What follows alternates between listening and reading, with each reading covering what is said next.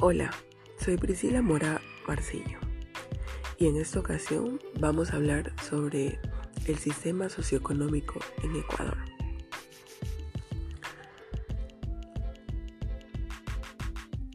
El sistema económico de Ecuador es un conjunto de instituciones que determinan de qué manera los distintos recursos disponibles son utilizados para satisfacer las necesidades de una sociedad.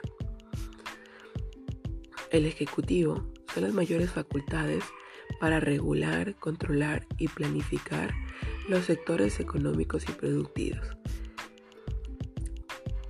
ya sea de forma directa o indirecta a través de representantes de diferentes instancias y de la utilización del Plan Nacional de Desarrollo como un principal instrumento de política económica y social en el país.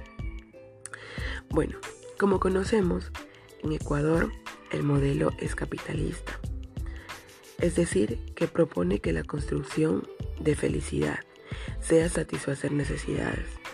Y esta está en progreso, es decir, que se está llevando en marcha para que sea llevada en el modernismo. El capitalismo consolida el apoyo de la economía es decir, que tiene una relación entre sujeto y obrero, ya que eh, las personas tratan de satisfacer sus necesidades de manera económica, es decir, que para ello tienen que conseguir trabajo para, como sabemos, resolver sus necesidades eh, en todos los sentidos. Es decir, que ese modelo en el país se ha consolidado y seguiremos viviendo en ese sistema por muchos años. Em, se encuentra tan establecido e instalado en, la mente de, de, los consumidores que es casi imposible, si lo podemos decir, que podamos cambiar la mentalidad o la visión del sistema capitalista, y que como ha funcionado a través de los años, lo seguirá siendo ya que pues para tener tiempo libre lo primero que está en la mente de los consumidores es poder trabajar para obtener dinero y poder eh, darse algunos lujos si lo llamamos así.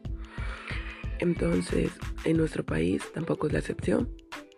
El sistema capitalista em, ha sido instaurado y lo seguirá haciendo a través del tiempo. Claro está que con el paso del tiempo las nuevas administraciones van eh, tomando instancia y pues se realizan pequeños cambios, pero el sistema capitalista ha estado presente y lo seguirá estando. Bueno, eso ha sido todo por hoy en cuanto al sistema socioeconómico de nuestro país. Muchas gracias.